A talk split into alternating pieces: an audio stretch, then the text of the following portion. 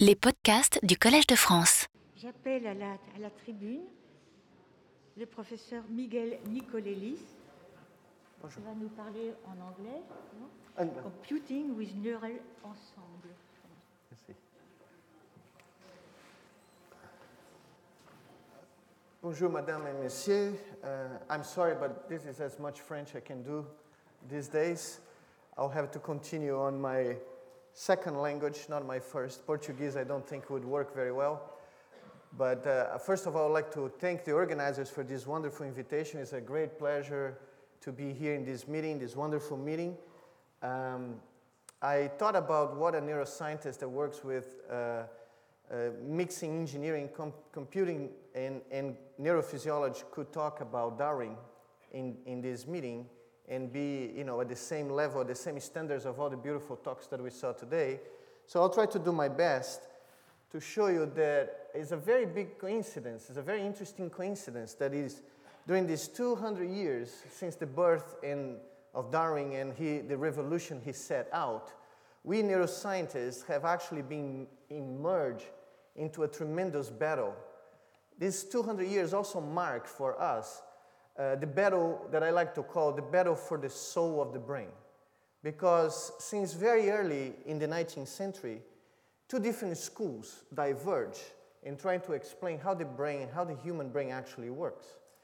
From one side, in the early 19th century, the phrenologists, uh, represented by his founder, the founding of this founder of this school, uh, Franz Gall, thought that functions were allocated spatially in the brain. So you actually, if you palpate the head of someone and you see the bumps, you touch the bumps of the skull of a person, uh, you would actually identify particular traits of the character of, of that person because particular functions like love, hate, uh, intellectual abilities of all sorts were allocated spatially in the brain.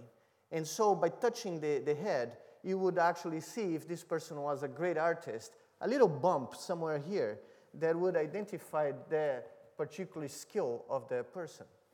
Well, at the same time, and very, very close to the birth of uh, Charles Darwin, an interesting man that was labeled in England as the last man who knew everything about everything, Thomas Young, a physicist, a physician, and a scientist, became, for all practical purposes, one of the first computational theoretical neuroscientists that we know in 1802 when he actually proposed a theory that was completely the opposite.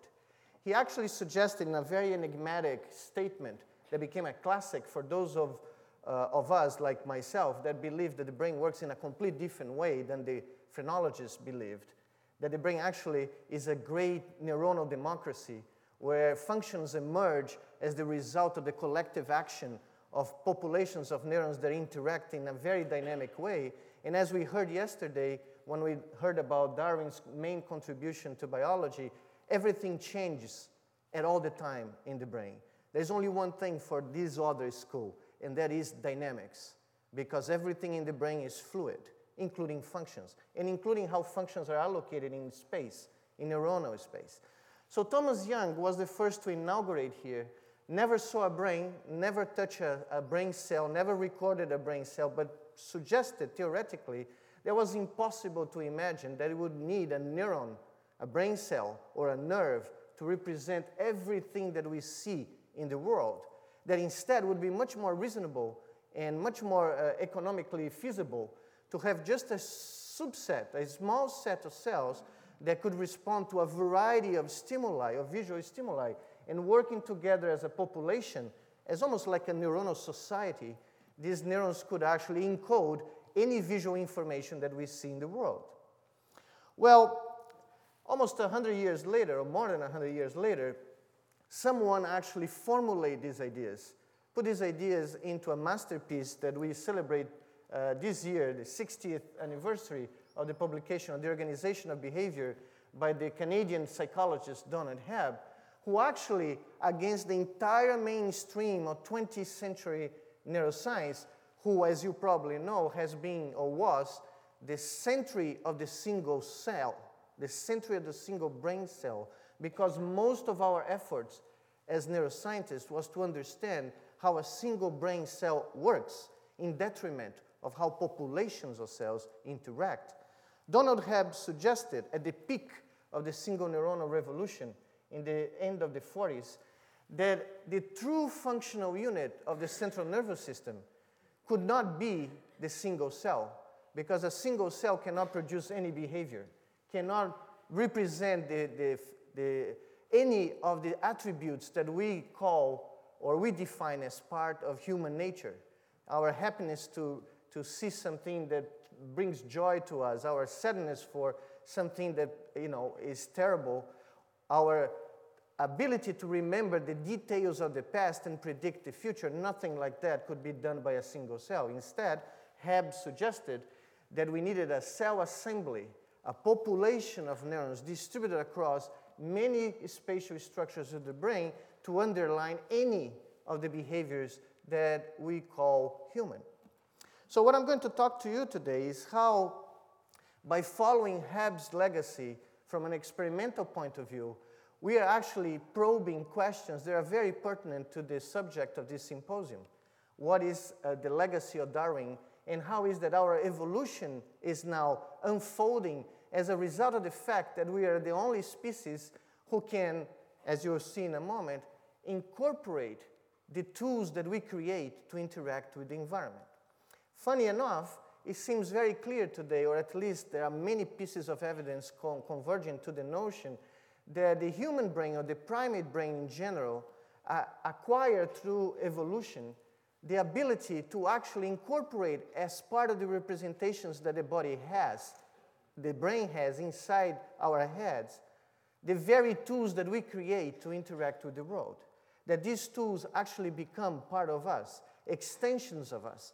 And that by creating tools, by being a species that drives its life by creating technologies of, of the many different sorts, we actually maybe influence the future of our own evolution. And at the center of this process is the human brain. The brain that is capable of generating this illusion, this simulation, this model that we call the body or the sense of self. So these are the key questions that emerge from uh, Donald Hebb's legacy and that's the ones that we pursue in our laboratory, in, in several laboratories around the world, that is try to understand what are the principles of these populations of neurons that are required for the generation of behavior. How is the minimum number of cells, how many you need in a population to generate a given behavior? Do you have always to have the same group of cells to generate the same behavior, or different populations of neurons can interact to generate the same outcome. What influences this dynamic behavior of these neurons? How this membership changes as a function of time? Can the same group of cells produce many behaviors at once? These are all questions that you will see in a moment addressed somehow by this approach, in which uh, more recently 3D probes uh, are implanted chronically in the brain tissue of animals so that we can record the electrical activity of today about 500 brain cells simultaneously as animals perform a variety of behavior. But just happening now, and I'm going to show you the first movie that we produced recently, uh, this number is expanding to a few thousand neurons simultaneously because we just, fortunately, were able to develop these new 3D probes. These are very thin filaments. They're 10 to 12 microns in diameter, each one of them. But you can make many of them together. You can glue them together so that you have thousands of contacts, open contacts that can record electrical currents produced by neurons in the brain. So I'm going to show you what some of these 3D recordings look like in a movie. One of the first movies that we produced a few weeks ago where we implanted four of these 3D cubes in four different cortical areas of a rhesus monkey, a behaving rhesus monkey. And what you see flashing here in a very slow motion, uh, this is 100 times slower than in real time, is the activity of close to a thousand brain cells that are interconnected to each other, flashing, firing, producing electricity as this animal starts to move its hands and its uh, hind paws or hind limbs.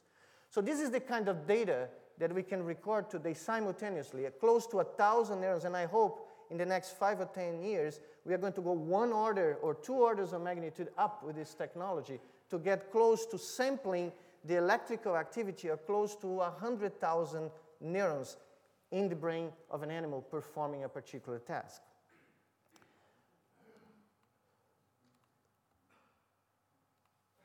So using this approach, this is the raw information that we've recorded from each one of these uh, uh, brains. These are electrical sparks, electrical potentials produced by individual neurons that you can record simultaneously. And you see here a sample of 242 neurons that were recorded in a, an adult rhesus monkey that was learning to perform a particular task. So we could record this brain activity throughout the period, period that this animal learned to uh, perform a task. So I'm going to focus this talk on a particular preparation that we created about a decade ago that allow us to study all the, the questions that I raised uh, as a part of the legacy of Donald Hebb by using a particular experimental paradigm in which, by using these uh, electrodes that you just saw, and by recording activity from the brain, hundreds of cells simultaneously, we are able to create what we design, what we call a brain-machine interface. Basically, in real time, we can extract electrical activity of many structures in the brain, and by using a series of computational techniques and uh, a little bit of engineering, we can extract from these signals the messages, particularly the motor signals, the motor command signals that the brain generates to move a limb. But instead of studying just how the monkey moves the limb, what we want to do to test a series of hypotheses is to route these signals to an artificial limb that we control, that we build according to the uh, definitions that we want to test, with the kinematic properties that we want to put in it. And what we do, why we do that, is because we want to see if we are capable of, in real time, at the same uh, time scale of the reaction time of this animal, 250 milliseconds, whether we can extract signals from here and reproduce in an artificial robot an arm or a leg, the type of movements that this animal wants to voluntarily produce. So he's imagining these movements. He could use his own body to create these movements. But we, what we want to test is whether we can liberate this brain from the biological body and use the same signals, the same voluntary intention of this brain to generate movements of an artificial device that provides feedback to this brain in a way that is somewhat similar to the way that our bodies provide feedback to our brains. So this is a brain-machine interface. What I'm going to show you is how, by implanting these electrodes in multiple frontal and parietal areas of the primate brain, we're actually able to create this control loop and do a few tricks that allow us to suggest that the brain can literally liberate itself from the body and exert its voluntary intention using an artificial device, a tool, a tool that another brain created. And as part of this process, what I will try to show to you is that as these brains interact with these tools, these tools gradually become assimilated as an extension, as an expansion of the representation of the body that this brain generates. Okay, this is prob probably the most crucial slide of all this talk because it shows how the experiment runs. So if anybody does not understand what is going on here, please just stop me and ask me in any language. I'll try to do my best to, to clarify it. So this is a primate that is in a chair learning to do what our kids do every day, hours a day, playing a video game. So he's using a joystick just to play a video game that is to move a computer cursor to actually try to grab a virtual target that appears randomly on the screen. As he's learning to do that, we are recording his brain activity and basically sending this activity to a series of computers that are running mathematical models whose main function is to try to extract from the raw electrical activity of this brain the motor commands that the brain generates to actually move the animal's arm to play the game.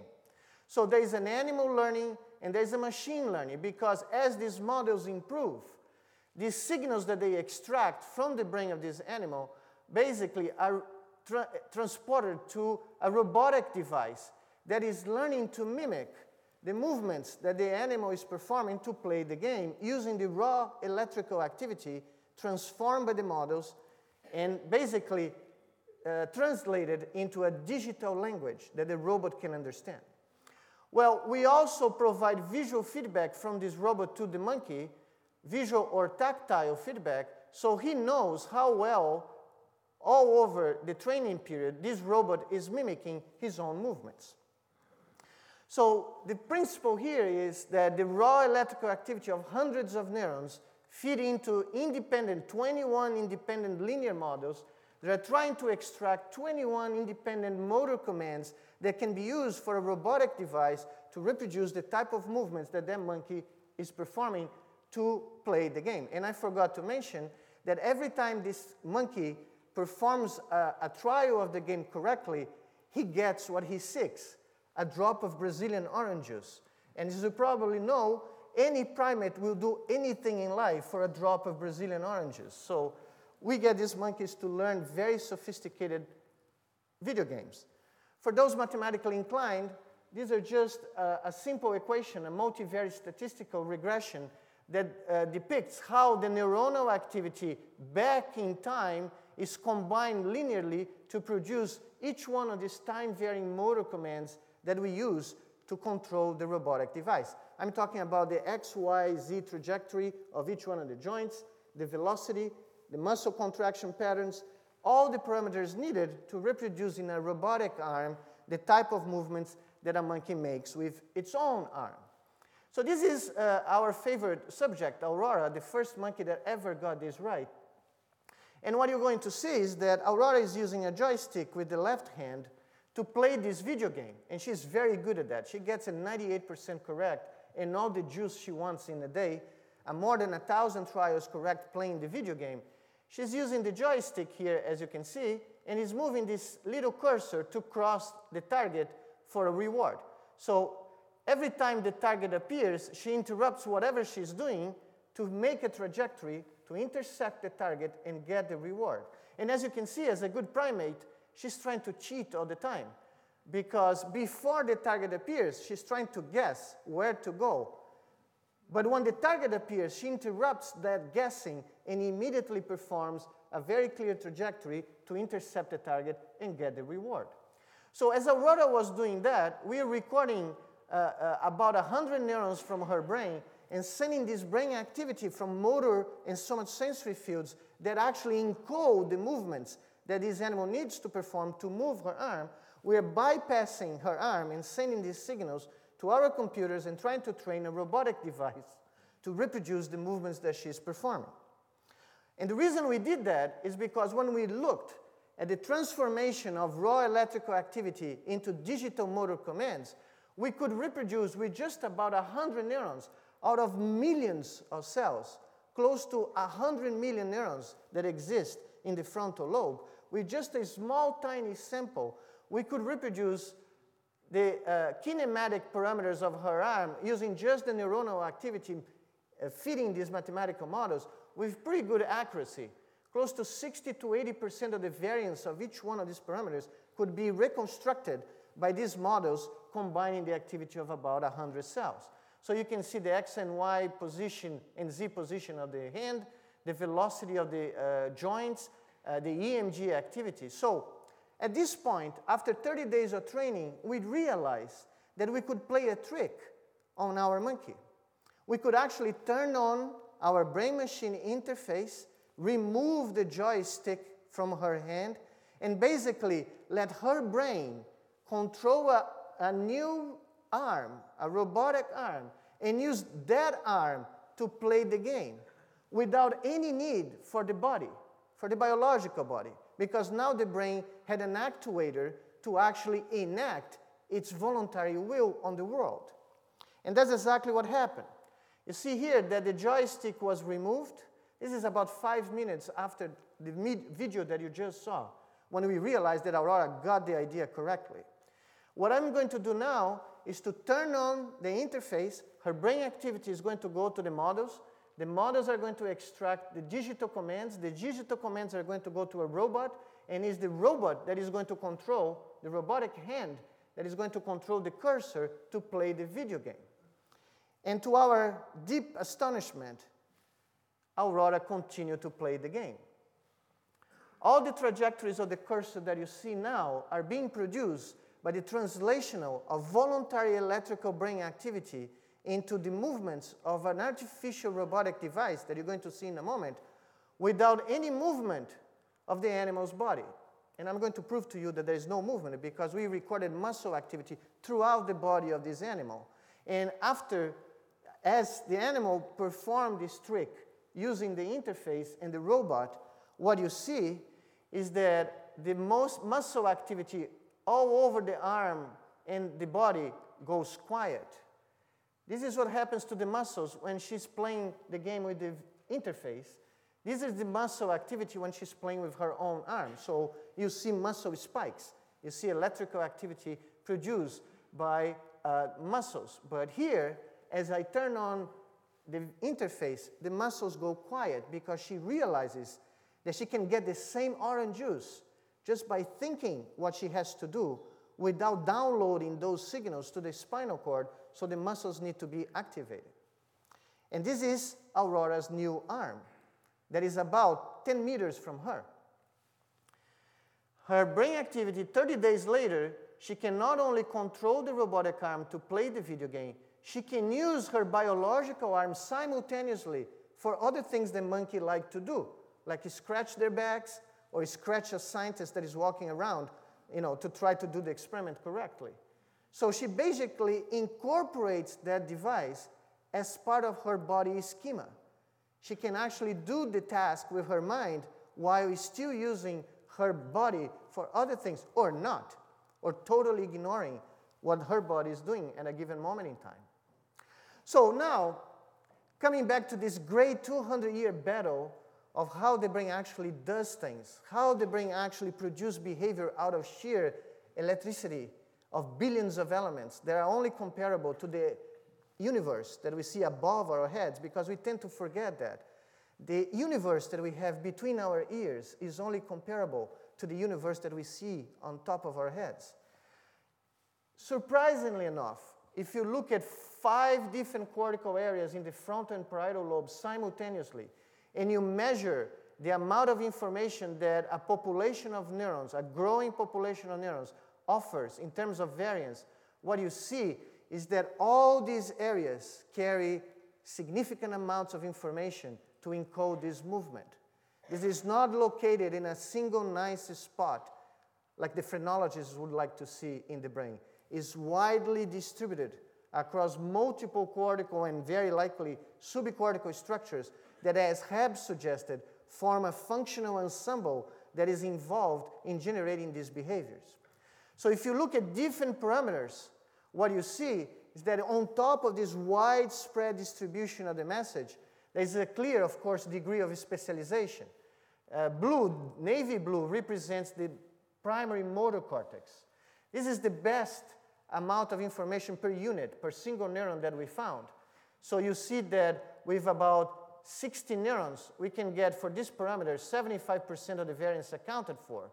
But if you go now and look at the premotor cortex or the posterior parietal cortex, for the same population of neurons, the amount of information that you have is smaller, but it's not zero, and it's highly significant. Okay? So this message is not located in a single region. It's not spatially circumscribed. It's distributed. More interesting than that, if you start removing individual neurons one by one of this curve, what you see is that there is a moment in that the ability of these uh, populations to perform decays very quickly. So by the time you get to one, two, or three neurons, you cannot get anything done. A single neuron cannot do anything consistently at long periods of time. It simply cannot encode behavior because it's too noisy, as you'll see in a second. You need a population like Hebb suggested. If you now look at different uh, parameters, all 21 parameters, what you see is that the position of these colors change in the graph because each one of these cortical areas will encode better or worse each one of these parameters. But what we saw consistently is that all areas carry information. So there is a distributed processing principle suggesting that for any behavior, in this case motor behaviors, you need to recruit populations of neurons that is spatially dispersed to generate an output. And there is a multitasking principle because the same neurons that you saw represented in these two graphs are capable of participating in the encoding of many parameters at the same time. But if you look over time at the contribution of individual neurons, how each neuron contributes to a given parameter, what you see is that in 95% of the population, this contribution is highly variable. One of the landmarks that we heard about Darwin, variability, that's what we find in the brain. Only about 5% of the neurons in an overtrained animal remain extremely stable all the time, all along a single day of recordings. Most of the cells are changing their allegiance and changing the way they contributed to the encoding of each one of these parameters. And that's the reason I say the only thing that you see in the brain is dynamics, is instability. There's nothing really stable. Things are in flux continuously because as a good modeler, as a good simulator of reality, the brain is continuously testing its model of reality and is continuously updating this model because there is always new things happening in the world and there are not always new ways to interact with the world as you are going to see in a second. So variability is a landmark of our brains. Well, these are very complicated graphs, but they, they, I'm going to go very quickly through them to show you a very important point. And that is that if you look at individual cells, as the animal makes this transition of using its own body to using a tool to perform a particular task, like what you saw with the robot, these graphs, these color graphs, are measuring how much of this cell firing activity, electrical activity, is correlated to the direction and the velocity of the movement, either of the biological arm, that is this first column, or the robotic arm. This is the last column. Forget the middle ones. This is just transition periods. Well, this particular cell in motor cortex, as you can see, because there's a lot of dark red, dark red means that there's a very high correlation between the firing of this neuron and the direction and velocity of this movement of the limb of the animal, the biological limb. So this neuron that we recorded was really highly correlated with the movements of the animal body. But as we switch to use the robotic device, these correlations vanished. This neuron did not have anything to do or didn't want to do anything related to the robotic arm. It didn't get correlated. Okay?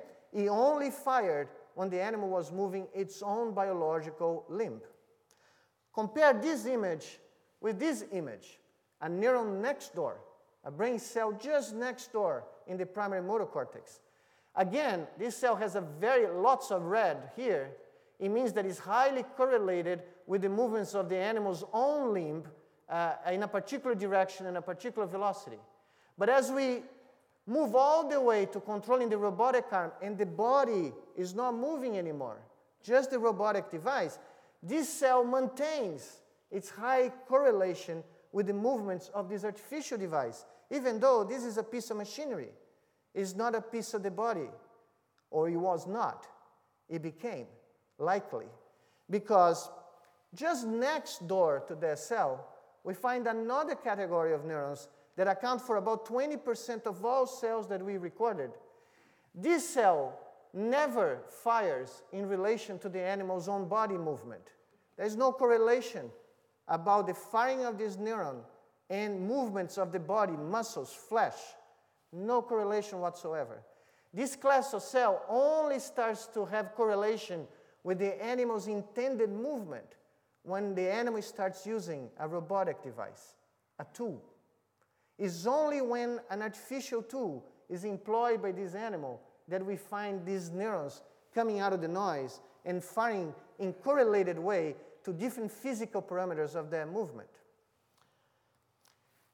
What is this? How could a brain fire? How could a brain express uh, electrical currents that are correlated to the movements of tools, of artificial devices that are not part of our body, at least the biological body that we have? Well, we know, we all know, on a very famous phenomenon uh, called phantom limbs. We all have heard about that. And phantom limb pain. The most famous description of it, uh, you probably heard, and I probably should not quote this one here in Paris, but uh, as Lord Nelson was fighting, you know, in some of his battles, particularly in the Battle of Tenerife, as he was commanding his ship, he took a cannonball, I guess, from some of your friends, that took his whole arm with his sword. And as he recovered, he wrote pages and pages of how he felt that his mission had not been completed, that he still needed to defend the, the crown of England because he could still feel throughout the years that separated Tenerife from Trafalgar his sword being held high by an arm that did not exist anymore. The night before the Battle of Trafalgar, the battle in which he died defending the crown of England, he wrote a letter to the Queen saying that he was certain of victory despite the differences in the navies that confronted his challenge, because the Almighty God had given him a sign that England would prevail, because he could again feel his arm holding high the sword that Her Majesty the Queen had entrusted to him to defeat the enemy. Well, he won the battle with a phantom arm and a phantom sword and about 2,000 cannons more than the enemy. But nonetheless, it's a great story to illustrate how vivid is the sensation that you can have after you miss a piece of yourself. How vivid your brain can still simulate that the sensation, the perception that that part of you is still there. So this is called phantom limb, and people have actually gone to the brain. Jon Kaas and Mike Merzenich, 20 years ago, have recorded into the body maps that we all have in the brain in a monkey that have lost a finger, the third finger. And what they realize is that if you look in the brain and see the maps of the fingers in the somatosensory cortex, the representation of the third missing finger is, doesn't go quiet. In fact, when you miss a piece of you, like a finger, the representation of the surrounding fingers enlarge in your brain and take over that piece of the map. And they may account for this funny sensation that you have that your missing finger is still there. It's a real vivid perception that your body still has that finger. What I'm proposing to you is that by closing a loop in a brain machine interface like you just saw, and I'll show you one more example to finish, what we did was to allow this brain through the same experience dependent plasticity process that may explain phantom limb, the sensation that a piece of you that is lost physically is still there.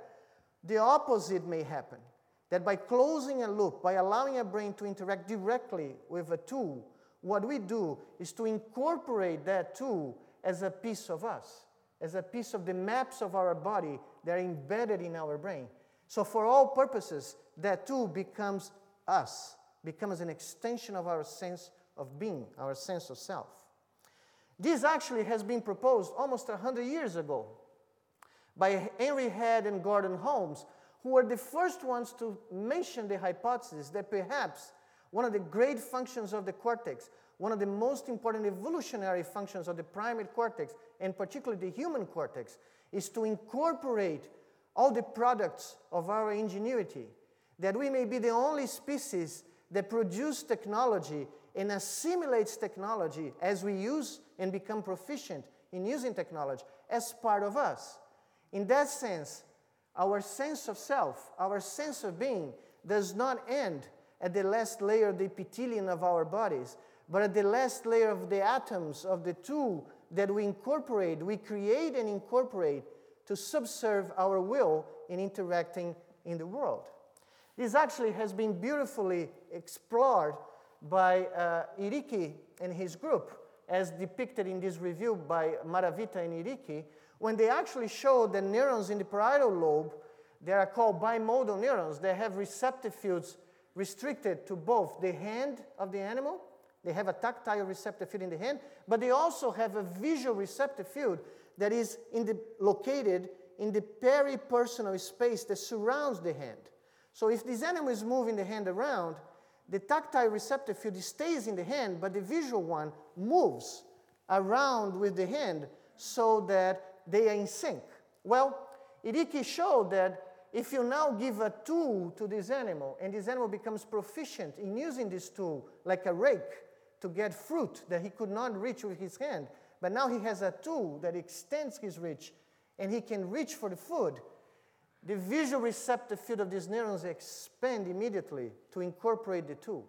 So now these neurons think that they have a hand that goes all the way to the end of the rake. They extend as far as the 3D space that you can now reach with this tool. So, the best example, if I could think about how our bodies become the technology that we actually create, and it's no wonder that when Louis Leakey, somewhere in Africa, found some piece of hominid surrounded by some tools, he decided that the best name he could give to that species was Homo habilis. The best example of 20th century that I can see and is very pertinent to this city and to me particularly because I come from the place where this guy came from is this. This probably was the first man whose body became a plane. Because this is the first man who, in three days from now, we celebrated uh, 1901, the first man who discovered how he could control a balloon to create an airship. And in one morning, a Saturday morning here in Paris, came out of Saint Cloud and basically in the Bois de Boulogne, you know better than I, and surrounded the Eiffel Tower to demonstrate to a million Parisians that men now could fly. And he said that men now could fly not because he had found ways to control how to move the airship, how to put an engine, how to put a lever, how to put a, uh, all the things that are needed to fly, but he said that men could now fly because man's body had become an airship. He felt it. He described his sensation of flying, controlling an airship, as if his body could fly because he was feeling like that. Santos Dumont perhaps was not only a great aviator, he was a great neurophysiologist because he suggested to us the experiment I'm going to finish with that shows that when you think about the possibility of liberating the brain from the body, and if you take it to the limit, things go a little crazy because now you can think that the actuator of your voluntary intentions may not necessarily be next to you. It may be anywhere, as far as possible, as long as your brain activity can get there, perform the motor act, and get back to you as quickly as we normally do when we control our body. And that's what we tested in this experiment. We put a monkey to walk at Duke University in the east coast of the United States and recorded the activity of his brain that is generated when the monkey walks, the motor activity needed to generate bipedal locomotion. We realized that as we saw for upper limbs, this activity was highly correlated with the step cycle of the monkey. So we could actually very nicely predict, even better than the upper limbs, the movements or the step cycle of the animal with about 300 neurons recorded simultaneously. But just to make things a little interesting, we create a brain machine interface for locomotion with one slight detail. The brain that wanted to walk was in the east coast of the United States, but the body that realized the walking desire of that brain was in Kyoto, Japan. So we linked this brain to this humanoid body, it's a robot, of course. In 220 milliseconds, that means that the signals that left the brain at Duke could go to the robot, produce movement, and come back as feedback 20 milliseconds faster than it takes for an electrical signal to leave the motor cortex and reach our muscle in our own leg. So this monkey was walking a Duke, and in front of him, he could see the back of the legs of this guy, CB1 the most sophisticated robot uh, in the world. And what CB1 did was to realize the dream of every humanoid robot. He walked like a primate, autonomously in Japan. All the movements that you see of the legs are basically generated by the primate brain that actually is controlling that robot and is projecting this back to our monkeys. So our monkeys could actually control this robot without walking. As long as they saw the robot walking, they could continue to move. So I'm running out of time. So I'm going to skip this just to say and finish with my final question. If we take this to the limit, we can ask this question Can the primate brain incorporate another body? Since it's just a simulation, as everything seems to indicate, could we actually get signals from one brain to control a completely different body and assume that that body is ours? That's the question we're asking at this moment because we actually have a full body avatar of a monkey. This is a virtual body, it's a true kinematic model of the entire body. And our monkeys are learning to control the total movement of this body just by thinking, like I showed to you. And the question we're asking is the question that is very important, I think, and I think a question that Darwin would appreciate 200 years after his birth is have our brains, the human brain, is stolen the thunder from our genes and now control the process of our evolution by basically allowing us to become whatever we create? That's the question I pose to you. Thank you.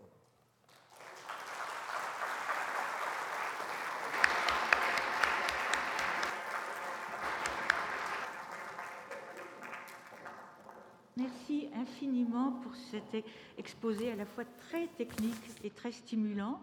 Je suppose qu'il y a là aussi des questions dans le public. Nous avons quelques minutes. J'attends de voir des bras se lever. Premier rang, madame. Merci. A question concerning the role of vision in both of the primate Yes. experiments. So the wrist movements, the arm movements went dead, and presumably also the leg movements in the second experiment. But vision was essential, if I understood correctly, for both experiments. Yes. What happened? Was that constant, or did, were there interesting changes? No, no, they are constant, but we already did a control I didn't have time to show that you don't even need vision for it.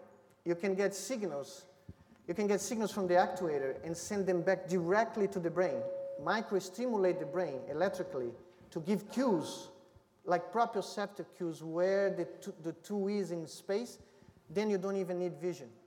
So the eyes were uh, actually relatively fixed. But uh, visual feedback was very important in those experiments, no doubt. But you could do the same thing just with tactile feedback or even just with electrical feedback directly into the brain. That is actually called a, a brain machine brain interface because then you really don't have any interference of the body whatsoever. It's all done brain tissue to the machine, machine to the brain tissue. Monsieur Changeux, toujours premier rang, toujours. Uh, beautiful presentation. Um, you made your re- recording basically in the motor cortex, in the primary motor cortex. Somatosensory and motor, yeah, and parietal cortex. Yes. Yes. Uh, did you try to uh, record uh, at the same time in uh, other uh, areas of the, Yeah, we are actually. like the prefrontal cortex, for instance, and see uh, uh, what are the relationship between the two? And Yes, that's a wonderful question. I, I have a student now that is actually recording around the uh, principal sulcus in the prefrontal cortex, is starting to record, and also in the visual cortex. And the question is can we sustain this operation with training with pieces of cortex that are not necessarily related, more directly related to the Uh, downloading of this motor program to the spinal cord? So that's exactly what we are doing at this moment. I don't know the answer. I just have one, one piece of information. In doing this thing, we discovered that we could record in the visual cortex and the somatosensory cortex in, in rats, not in monkeys, and get visual responses in somatosensory cortex and tactile responses in the visual cortex of the normal animal. We could actually see is much lower than the typical primary responses that you see in each local, local, but even the primary fields, you could see sensory signals from other modalities invading according to what you're doing with experiments that, like this. So you can actually train these pieces of cortex to enhance representations of other modalities. Uh, could an animal take the control of the body of another animal? Well, that's a very good, uh, uh, this is an experiment that we call brain-to-brain interface. And we are actually trying to do it. We have a rat that is uh, uh, using the whiskers to touch an environment. And we know that they do that very well, an object in an environment. And we're then getting the signals of the primary somatosensory cortex of that rat that we know is doing the task very well. And we're sending these signals to a second rat that is in a room without anything. And we are asking the second rat, can you tell me what you're sensing? And the idea is, can we transfer this body's perception to another brain and see whether you know that brain, the second one, incorporates the first. So we are actually trying to do this experiment right now. We, we haven't finished yet, so I cannot tell you. But we are coupling the electrical signal coming from one brain to another with a video of the front of the nose of the first rat. So this rat is in a virtual reality room, really. And he's getting a signal here and an image of the other rat doing the discrimination. And the question is can he have the illusion that he's touching something and that his body is actually over there? Ici, si au deuxième rang, puis ensuite monsieur.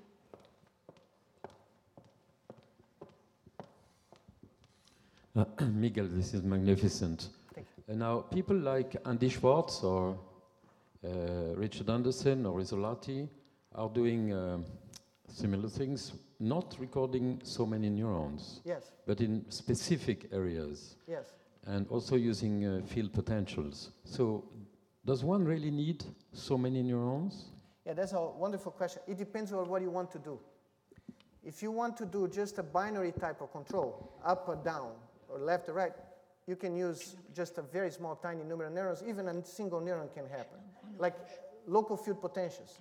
If you want to reconstruct just the direction in two bits, you can use field potentials. If you want to use the full explender of a movement, reconstruct a trajectory consistently, trial after trial, like we do, you need more than that small population. That's the main difference between the, the approach that focus on single neurons on local field potentials and populations of neurons.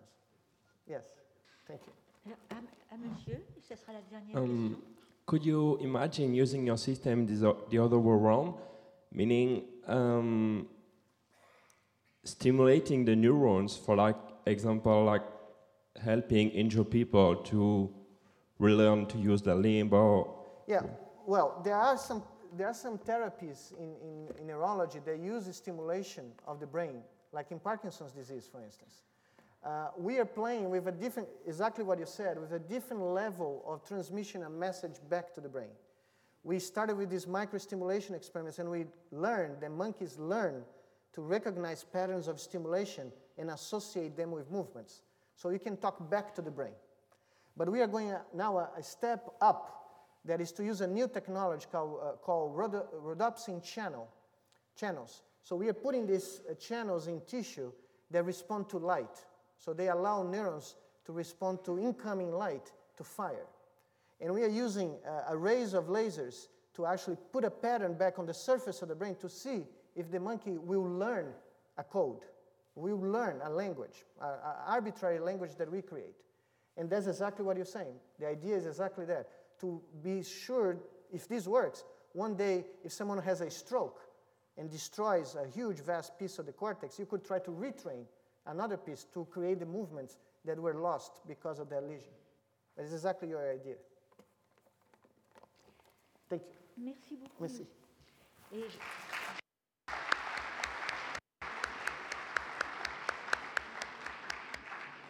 J'appelle le, le dernier conférencier de la matinée, Monsieur Jean-Michel Beignet, qui va nous parler de comment penser le post-humain. Merci. Bonjour. Bien, je me réjouis d'abord d'avoir à parler après Madame Delmas Marty, Euh, non pas seulement parce que comme elle, je n'utiliserai pas de PowerPoint, mais euh, surtout parce que euh, elle a contribué à estomper d'une certaine façon le caractère insolite de mon exposé, car je vais moi aussi, et à ma manière, examiner comment l'humanisation peut infléchir et menacer l'hominisation en rendant pensable une post-humanisation. Merci également à, à Miguel Nicolelis de nous avoir introduits dans cette humanisation quelque peu subversive qui consiste à artificialiser le, cerveau. Alors je voudrais euh, prévenir un, malentendu possible. Euh, le titre de ma communication, Comment penser le post-humain, ne devrait pas m'inscrire dans le registre du discours prophétique, un discours qui ne conviendrait assurément pas à l'esprit de Darwin, qui ne s'est jamais aventuré, à ma connaissance, à vouloir prédire ni la mort ni l'au-delà de l'espèce humaine. On a rappelé hier que le darwinisme se prêtait à la rétro-prédiction, mais pas à l'anticipation. Voilà, je vais essayer de faire en sorte que le post-humain, on puisse parler du post-humain sans tomber dans l'oraculaire. Penser n'est pas connaître, comme le savent les lecteurs de, Kant. Penser le post-humain m'exposera donc d'abord à tâcher d'identifier les circonstances intellectuelles qui entourent les anticipations formulées aujourd'hui concernant le futur de l'homme, des anticipations qui sont formulées non pas non plus essentiellement par des auteurs de science-fiction, mais par certains promoteurs ou observateurs des innovations technoscientifiques. Penser le post-humain me conduira donc à questionner le présent, qui appelle chez ces gens, souvent à titre de solution, la projection d'un avenir dans lequel l'homme n'aura plus la place qu'il occupe dans le monde, ou même n'y aura plus de place du tout. Faut-il préciser, pour justifier mon propos dans le contexte d'un colloque consacré au bicentenaire de Darwin, que les spéculations sur le post-humain manquent rarement de se situer par rapport au darwinisme, ne fût-ce que pour rappeler, avec euh, peu de rigueur souvent, euh, avec le darwinisme, qu'on a dû s'habituer à l'idée que les petites variations font les grandes espèces et que la nôtre n'échappe pas à la règle. Avant d'aller plus avant dans la caractérisation, la définition du post-humain, je voudrais dérouler une toile de fond. Ce que Dominique Lecourt appelle les technoprophètes et qui annoncent la venue d'un successeur de l'homme, utilisent des scénarios évolutionnistes dont on peut extraire quelques constantes. Ils sont convaincus en général qu'une ère post-darwinienne pardon, est d'ores et déjà engagée et que cette ère rend évident que c'est la technologie qui modifiera désormais les espèces grâce à des mutations et des sélections artificielles. Autrement dit, si le hasard n'est pas récusé par eux, ils qualifient seulement un déterminisme qui nous échappe et qui consiste dans les contraintes de développement que constituent désormais les innovations scientifiques et techniques. L'idée s'impose largement parmi eux, selon laquelle la technique serait devenue, un processus biologique qui, par sa nature, se trouve soustrait au contrôle de l'homme. Une idée qu'on trouve formulée ça et là par exemple sous cette forme chez Heisenberg ou sous d'autres formes chez le roi Gourand. Les technoprophètes souscrivent également à l'idée ou à la thèse de l'effet réversif, régulièrement soutenu par Patrick Thor, lecteur de Darwin, selon laquelle la sélection naturelle, ayant sélectionné la civilisation technicienne, eh bien, celle-ci, la civilisation technicienne, s'appliquerait en retour à orienter celle-là c'est-à-dire la sélection naturelle, dans le sens de l'utilité. J'y reviendrai. La toile de fond que je déroule, en commençant, demande encore à être détaillée. Le hasard serait donc devenu, chez les technologues, ce moteur de l'évolution qui l'est dans le darwinisme, mais un moteur de diversité dont les produits sont soumis aux pressions sélectives d'un environnement technologisé et lui-même de plus en plus incontrôlé, puisqu'il est dominé par une logique qui l'apparenterait à un processus biologique. Il y a déjà longtemps que l'on répète que la technique fabrique du non-contrôle. Madame Delmas-Marty a cité Anna Arendt, je, l'évoquerai également. Anna Arendt exprime cette idée que la, technique fabrique du non-contrôle dans ces termes dans son livre Conditions de l'homme moderne, lorsqu'elle décrit la propension croissante des ingénieurs à aimer se laisser surprendre par ce qu'ils produisent. De nos jours, et l'actualité est chaude sur ce point, ce sont les nanotechnologies qui sont réputées avoir intronisé les apprentis sorciers et avoir légitimé la démarche bottom-up que l'on associe à l'innovation.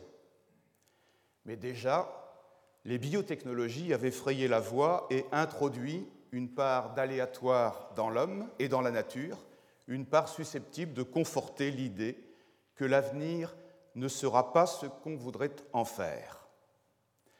Stéphane Jay Gould le disait lui-même en 1997 à l'UNESCO. Je le cite Le développement des biotechnologies introduit un élément d'incertitude dans le futur de l'espèce humaine. Les progrès de la génétique depuis une dizaine d'années, continue-t-il, euh, nous ouvrent la possibilité, pour la première fois, de modifier notre espèce, mais, ajoutait-il, je n'ai aucune idée de ce que l'avenir nous réserve dans ce domaine. On ne saurait, je crois, s'étonner de la prudence prédictive du théoricien des équilibres ponctués, mais on saluera l'attention qu'il porte aux contraintes de développement technoscientifique comme facteur d'amplification du hasard des mutations. Toujours est-il que l'environnement technologisé fonctionne à présent comme l'agent de sélection essentiel des variations dont résulte l'évolution du vivant. La technoscience nous inscrit, nous inscrirait dans une trajectoire dont nul ne peut savoir évidemment où elle nous conduira, mais qui nous donne du moins la faculté de nous assurer de la manière dont nous agissons aujourd'hui sur les conditions initiales des systèmes qui sont soumis à sélection. En ce sens, cette trajectoire conditionnée par la technologie nous offre tout de même la liberté de vouloir influer sur la dynamique du processus évolutif.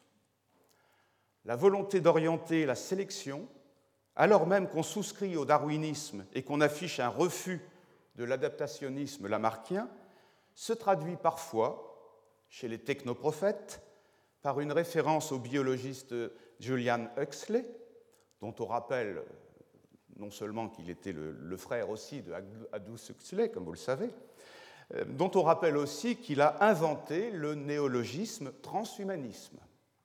Ou bien on se réfère au paléontologue évolutionniste Teilhard de Chardin, dont le point oméga accompagne souvent l'évocation du passage au post-humain.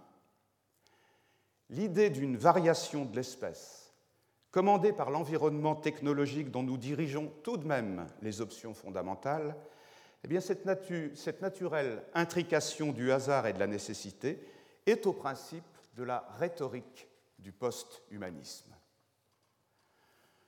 De là à ce que cela suffise à le doter de tout le sérieux scientifique, il y a sans doute une marge. Mais, je m'exprime en, philosophe, ce sont les représentations du post-humain qui m'importent, et non pas la crédibilité scientifique de ces ambitions dont je n'ignore pas combien elle est hasardeuse. J'ajoute d'emblée que ces représentations du post-humain sont loin d'être homogènes. Par exemple, s'agissant de l'hypothèse selon laquelle la technologisation dessinerait l'espace des pressions sélectives qui conditionnent le devenir des variations, on trouvera deux positions contradictoires. Celle qui verra dans le post-humanisme la perspective d'ouvrir le champ d'une diversité qui permettra à l'humanité de s'élargir et de trouver son regain, puisque la richesse évolutive est subordonnée à la profusion des variations. Mais en face et au contraire, on trouvera aussi bien la position qui soulignera que la technologisation équivaut à une réduction du hasard et qu'en ce sens, elle provoquera à terme l'extinction des possibilités de muter. Comment donc penser le post-humain? Quel visage lui prêter? La réponse immédiate sera sans surprise. Je la donne à l'indicatif, mais je vous demande de, la traduire au conditionnel, puisque nous avons affaire à quelque chose qui relève d'une expérience de pensée. Le post-humain résulte d'une sorte d'hyperbolisation des idéaux scientifiques et techniques qui avaient commencé à s'exprimer avec les temps modernes, c'est-à-dire avec la période associée au nom de Galilée, Descartes ou Newton. Grâce à la science et à la technique, L'homme devait, devrait se rendre comme maître et possesseur de la nature. Il devrait accéder à la compréhension totale du grand livre de la nature, qui parle le langage mathématique, et il devrait exploiter intégralement les déterminismes naturels. L'hyperbolisation porte désormais surtout sur la nature humaine. Le post-humain désigne l'être qui a su se délivrer de la naissance grâce aux biotechnologies qui en permettent la fabrication délibérée. Le post-humain s'est rendu inaccessible à la souffrance grâce aux neurosciences. Le post-humain ne tombe plus malade il ne vieillit plus grâce à la nanomédecine. Et enfin, le post-humain ne meurt que lorsqu'il le décide, grâce à la technique dite de l'uploading, ou ce téléchargement du contenu du cerveau sur quelques matériaux inaltérables et implémentables à volonté. Le post-humain nous délivre, par conséquent, des limitations de la nature humaine et donc de l'humanité.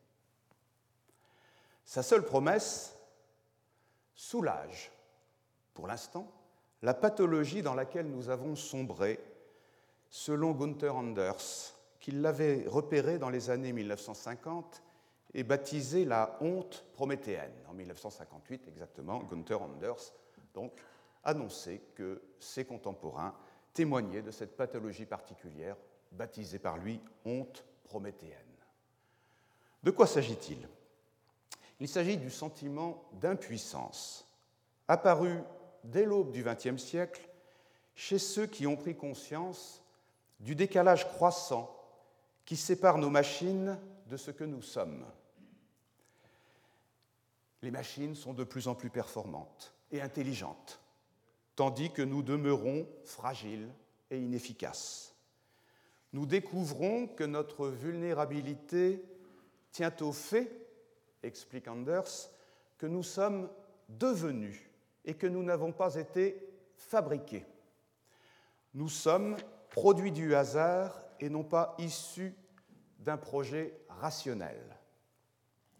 Anna Arendt, dans Conditions de l'homme postmoderne, soit dit en passant, Anna Arendt était la première femme de Gunther Anders. Anna Arendt, dans Conditions de l'homme postmoderne, s'accorde avec Anders pour décrire justement cette espèce de lassitude de l'homme d'être ce qu'il est, d'être cet être impuissant qui n'arrive plus à courir derrière ses machines. Et elle dit ceci que je voudrais citer. Cet homme futur que les savants produiront, nous disent-ils, en un siècle, pas davantage, cet homme futur paraît en proie à la révolte contre l'existence humaine telle qu'elle est donnée, cadeau venu de nulle part, laïquement parlant, et qu'il veut pour ainsi dire échanger contre un ouvrage de ses propres mains. Il n'y a pas de raison de douter que nous soyons capables de faire cet échange, de même qu'il n'y a pas de raison de douter que nous soyons capables à présent de détruire toute vie organique sur Terre. Bref, la honte prométhéenne nous porterait donc à vouloir imiter nos machines et même à fusionner avec elles, sans en être évidemment pour l'instant capables. Les, les, futuristes italiens ont, dès les années 1920, sur le mode de l'esthétique, eux, mais aussi sur le mode de la proclamation euh, Urbi et Orbi, les futuristes italiens ont idéalisé l'homme d'acier qui supplantera, disait-il, l'homme biologique. Eh bien, fort des progrès réalisés depuis un siècle, les post-humanistes se situent aujourd'hui dans cette veine et aspirent à cette artificialisation de l'humain dans laquelle ils aperçoivent la solution découverte par l'espèce pour surmonter l'impasse qu'elle a elle-même produite en développant l'univers des machines. Penser le post-humain, c'est désormais se situer dans la position de réfuter ce qui a paru comme la condition de la réussite de l'humanité au départ, à savoir l'entrée en histoire, l'hominisation, grâce à la perfectibilité qui est le privilège de l'homme selon les philosophes des Lumières. le successeur, avec un grand S, comme l'appelle un technologue euh, nommé Jean-Michel Truong, ou la singularité également avec un grand S, selon l'expression du futurologue Ray Kurzweil, eh le successeur, la singularité, seront dépourvus de la finitude qui justifie que nous soyons des êtres libres et responsables. La temporalité propre au post-humain risque de se trouver donc abolie et de laisser place à la répétition, caractéristique du monde animal ou du cycle des automates. La propriété de la civilisation, de notre civilisation d'être exponentielle, devient dès lors impensable, dès lors justement qu'aucune notion de progrès ne viendra plus répondre au caractère néothénique de l'homme. D'Auguste Weissmann aux travaux contemporains sur l'apoptose, on sait, et on répète, que la sénescence et la mort individuelle sont indispensables à l'évolution. François Jacob, dans son livre Le jeu des possibles, citait Weissmann, disant Je regarde la mort comme un phénomène d'adaptation, parce qu'une durée infinie de l'individu représenterait un luxe tout à fait inopportun. Mais que serait donc un univers peuplé d'individus qui auraient conjuré la sénescence et l'usure qui justifient l'apparition d'individus nouveaux À l'évidence, le post-humain ne peut se décliner qu'à l'échelle de l'individu et non pas de l'espèce. Et il doit vouloir bloquer l'évolution naturelle sur un éternel présent. Au registre d'ailleurs de ce projet démentiel, démentiel puisqu'il réclame une condition divine, je citerai le projet de Max Moore, fondateur du mouvement transhumaniste appelé extropien, et qui n'avait pas d'autre programme que celui de réfuter le second principe de la thermodynamique grâce aux technologies. Penser le post-humain, c'est formuler l'ambition des métaphysiques de toujours consistant à déduire la passivité attachée au cœur, c'est-à-dire à en démontrer la nature fondamentalement conceptuelle. Si vous y songez, le grand programme des métaphysiques, depuis Platon jusqu'à Hegel inclus, vise à intégrer la corporéité, soit au titre d'une illusion à laquelle l'âme doit s'arracher, soit au titre d'un moment nécessaire à l'auto-révélation de l'esprit. Le post-humain exprime à sa façon l'expulsion du corps, de la viande, comme disaient les transhumanistes. L'expulsion du corps, et l'on ne manque pas chez ces prophètes de le décrire pour cette raison comme une véritable conquête spirituelle, voire comme l'accomplissement d'une mystique. C'est en ce sens que j'expliquerai pour ma part la curiosité portée tous azimuts aux thèses de Richard Dawkins, réduisant le corps à un simple conteneur à gènes seulement destiné à les véhiculer et à les optimiser. Cette abstractivité du corporel, cette indifférence au corps singulier, au fait d'être ce corps-ci plutôt que ce corps-là, rencontre opportunément les spéculations transhumanistes qui considèrent l'incarnation comme un phénomène contingent, n'ayant pas plus de nécessité que le hardware pour le logiciel qu'est l'esprit. On est volontiers fonctionnaliste chez ces gens-là. Puisque j'évoque le dualisme spontané et très naïf de nombre d'observateurs du post-humain, de ce post-humain à venir, je ne manquerai pas de faire signe du côté de l'enthousiasme des technoprophètes qui voient d'ores et déjà dans le cyberespace le moyen de nous virtualiser et de nous faire accéder au statut de flamme porté par les flux d'informations du net. Il n'est pas rare qu'Internet soit sérieusement présenté par eux comme le moyen de la dématérialisation, de la désincorporation qui ouvrira l'humanité sur un au-delà rédempteur. Sans insister davantage et sans vouloir illustrer ces fantasmes avec les témoignages de ceux qui disent déjà trouver sur secondlife.com, sur Facebook, etc., et grâce aux avatars de toutes sortes, l'échapper hors des pesanteurs humaines, trop humaines, je crois pouvoir avancer que les technologies du virtuel constituent le terrain sur lequel se banalisent les thèmes du post-humanisme et avec eux une certaine désaffection pour l'humanité qu'il faut, je crois, prendre au sérieux. J'ai recouru ailleurs pour argumenter ce dernier point aux travaux des sociologues qui, de Alvin Toffler dans les années 1970 à Alain Ehrenberg aujourd'hui, ces sociologues qui ont perçu la montée d'une certaine fatigue d'être soi dans les sociétés technologisées, montée en puissance, en force de la dépression qui pousse à vouloir échapper au cœur, échapper au conflit, qui pousse à céder au sentiment d'insuffisance ou, juste revers, à une hyperactivité débarrassée d'état d'âme, montée donc de comportements en rupture avec la névrose, qui, elle, mettait le conflit et le cœur au centre de nos existences. J'ai associé la dépression à la demande d'une rupture avec ce que l'on est ici, maintenant, grâce à l'immersion dans l'activisme professionnel, neurologiquement dopé éventuellement, pour certains, mais aussi grâce à la dilution de soi dans les jouissances du virtuel, électroniquement commandé pour d'autres.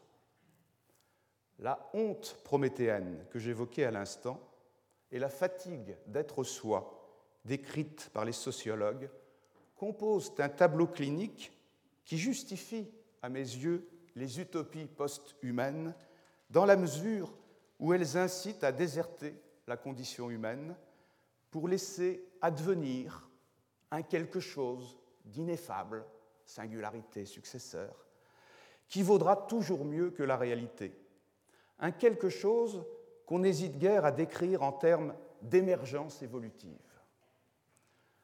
Symptôme extrême de cette déprime généralisée qui sait, à l'occasion, s'emparer des promesses technologiques pour se consoler, je citerai le propos désabusé d'un technologue en attente du successeur, celui que j'ai euh, évoqué tout à l'heure, Jean-Michel Truong, qui écrivait ceci.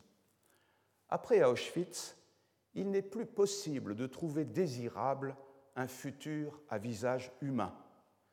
Qu'après l'homme, ce soit encore l'homme, voilà en vérité le comble du désespoir. Et voilà aussi comment l'on se dispose à amender la théorie de la sélection naturelle pour lui faire annoncer la promesse d'un transhumanisme autorisé par la dynamique des progrès et par la convergence de nos technologies c'est assurément, je n'ai pas besoin de vous le rappeler, de représentation qu'il est question ici, voire de fantasme. L'argumentation rationnelle sera bien limitée pour y contrevenir.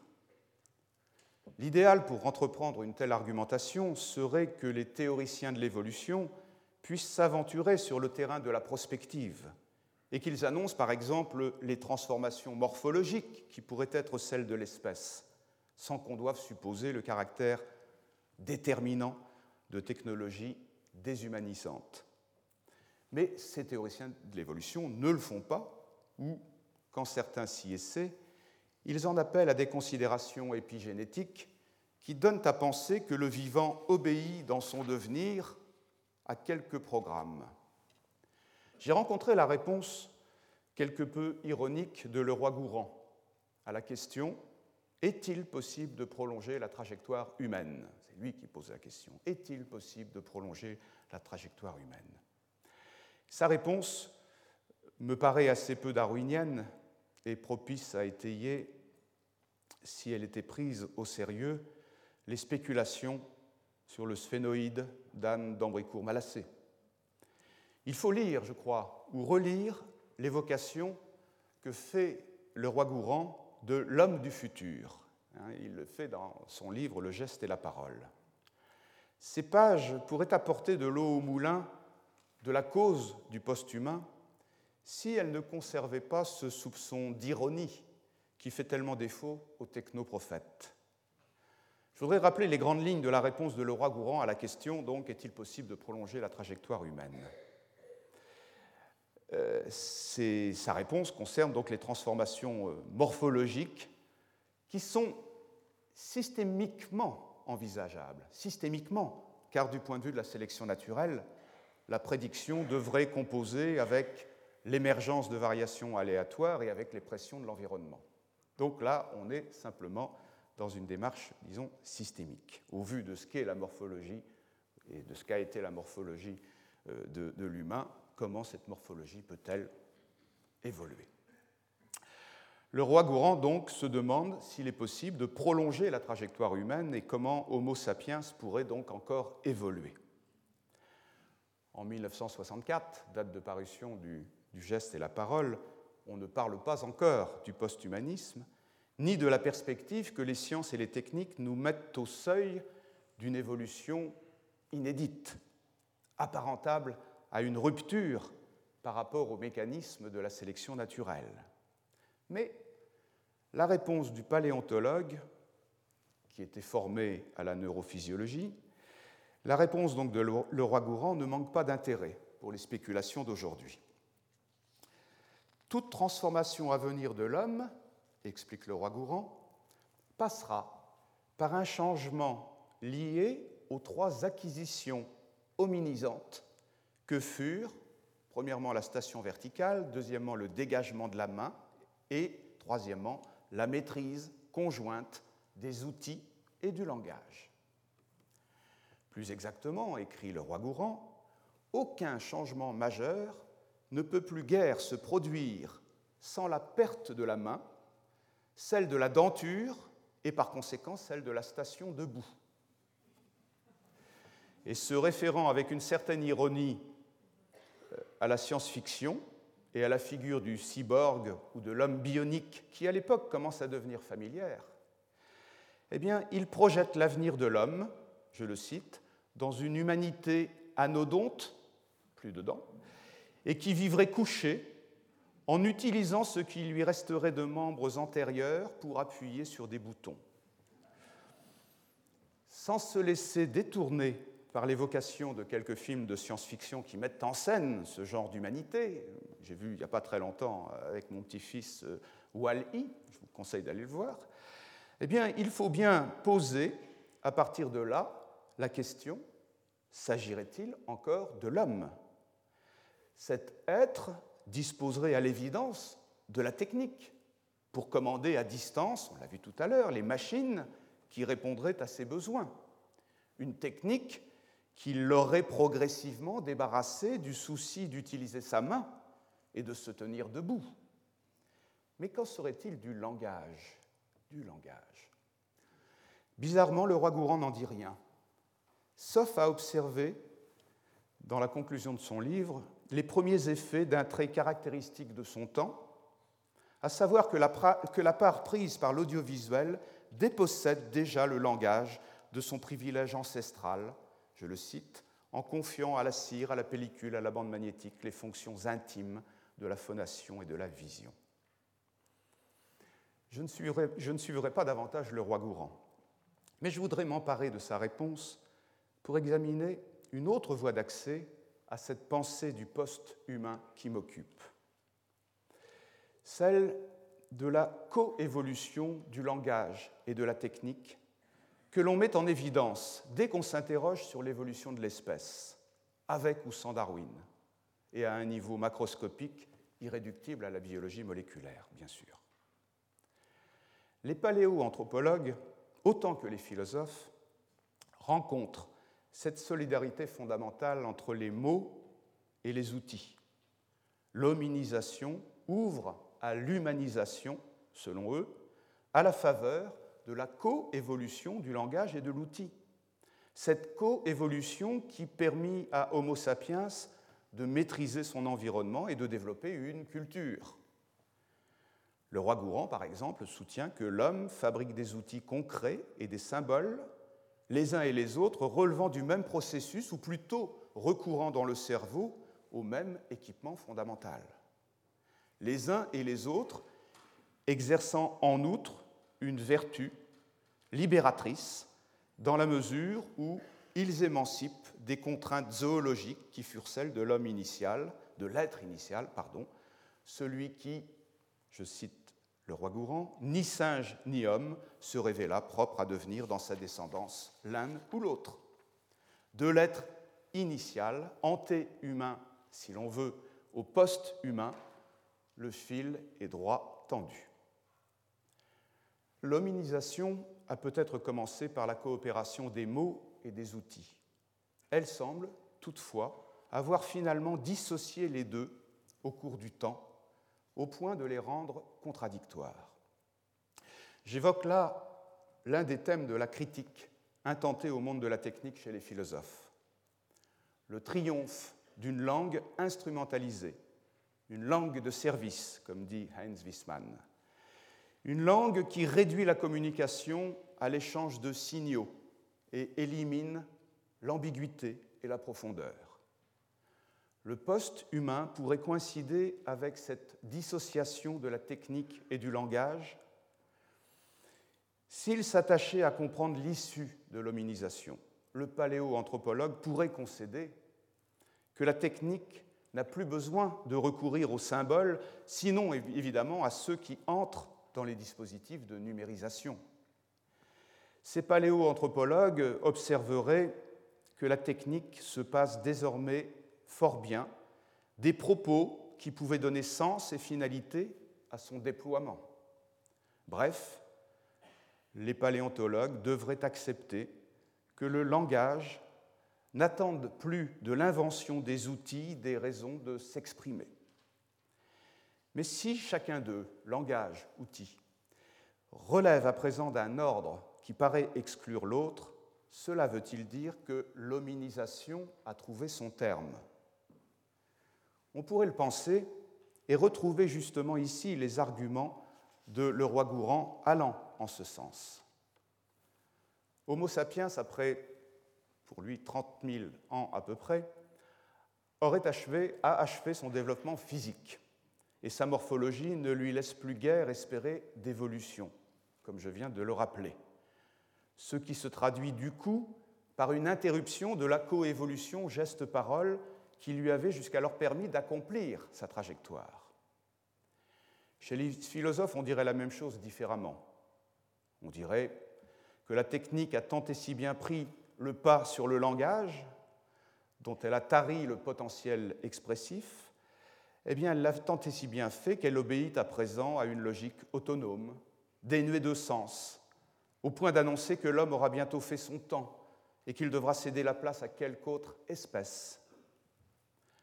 Ainsi se développent désormais les utopies post-humaines, souvent explicitement soucieuses d'épurer le langage, à l'instar de la langue d'Orwell, ou même de, de, lui substituer quelques dispositifs RFID devant permettre l'échange en direct de signaux et autorisant par conséquent la transmission de pensée en lieu et place du dialogue argumenté.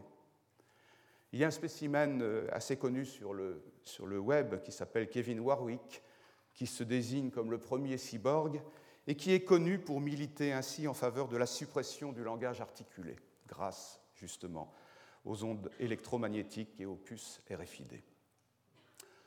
On objectera que, cela, que tout cela est trop simple. Comment ne pas admettre en effet que le langage doive continuer de coévoluer avec l'outil, même quand cet outil est détaché de la main et qu'il est intégré dans la machine? Comment ne pas admettre que le langage influe sur la technique, responsable de l'évolution ultime de l'homme? Mais cela devient un fait. Les neuroprothèses, j'ai presque fini, que nous connaissons déjà et qui permettent aux tétraplégiques de piloter par la pensée des machines, des membres artificiels ou des exosquelettes. Ces neuroprothèses n'ont pas besoin du langage articulé. Il leur suffit d'électrodes implantées dans le cortex et reliées à des muscles ou connectées à des dispositifs de réception d'ondes électromagnétiques, on l'a vu tout à l'heure. Dans la prospective orientée vers la, qu'on appelle la cyborgisation de l'humain, ou vers la production de robots, androïdes ou non, le langage n'intervient plus dans la commande que sous la forme de signaux numérisés, de sorte que l'espèce qui pourrait succéder à l'homme aurait délivré la technique de son lien avec le langage tel qu'il permit aux hommes de dépasser le concret pour engager la culture et la civilisation. C'est pourquoi les utopies post-humaines paraissent associer tacitement l'au-delà de l'humain avec l'obsolescence du recours aux symboles qui nous, a, qui nous arrachèrent jadis à la nature. En ce sens, ces utopies confirment le diagnostic formulé par les philosophes concernant la défaite de l'humanisme, lequel humanisme était bien sûr fondamentalement associé au langage et au langage écrit. C'est là un trait caractéristique du post-humain que l'on cherche à penser. Il résulte d'une entreprise de simplification de l'humain qui passe à la fois par cette élimination des langues de tradition ou de culture au profit d'un langage technique aussi transparent et calculable que possible, et il passe aussi par une mécanisation de l'homme qui le réduit tantôt au schème behavioriste, stimulus-réponse, tantôt au fonctionnement de ses seuls neurotransmetteurs, tantôt à son génome ou à ses pulsions élémentaires. De multiples exemples de la vie quotidienne illustreraient cette simplification de l'humain, tellement peu propice à le réconcilier avec lui-même et à le doter du pouvoir de résister à l'emprise des technosciences sur lui. Le post-humain n'apparaît hélas pas comme un repoussoir, hélas pas, puisque l'humain est déjà ravalé au rang d'une mécanique conçue pour s'adapter aux machines qu'il a lui-même produites. Au contraire, le post-humain pourrait apparaître à certains comme la chance d'un renouveau et expliquer que parmi les sources d'inspiration des prophètes qui l'annoncent se trouvent fréquemment convoquées les diatribes néo-68ardes contre l'homme unidimensionnel et aliéné par la civilisation technicienne. Manque de cohérence dans tout cela, manque de cohérence dans la référence à 68, ce n'est pas sûr. Ce n'est pas sûr. Le post-humain est volontiers présenté comme le point de rupture qu'aura permis l'excès même de la technique qui a rendu le monde inhumain. On répète souvent la phrase de Holderling, c'est quand le danger est le plus grand que le salut est le plus proche. C'est une phrase que Heidegger cite souvent pour résumer à sa manière l'ambivalence à l'égard de la technique que traduisent tant d'utopistes post-humain. Heidegger invitait à penser la technique pour se mettre en position de réentendre la question de l'être. Eh bien, penser le post-humain n'ouvre sans doute pas à semblable possibilité. Reste que sa prise au sérieux philosophique ne me paraît plus discutable. Outre que le post-humain rend évidente la perméabilité épistémologique d'approches technoscientifiques dont on dit qu'elles doivent converger toujours davantage, les sciences cognitives mises au service de l'augmentation de l'homme, les sciences de l'information mobilisées par les technologies cognitives, les biotechnologies boostées par les nanotechnologies et par les, machines moléculaires, euh, bien, outre cela, le post-humain traduit le mal-être vécu au présent par une humanité incapable de projeter son élargissement autrement que sur le mode de la rupture.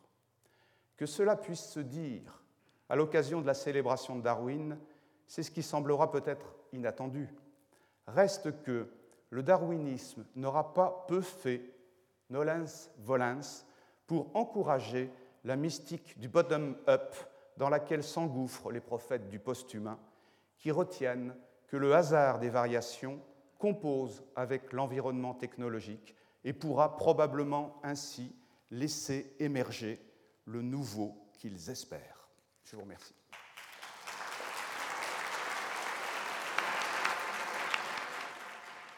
Retrouvez tous les podcasts du Collège de France sur www.collège-de-france.fr.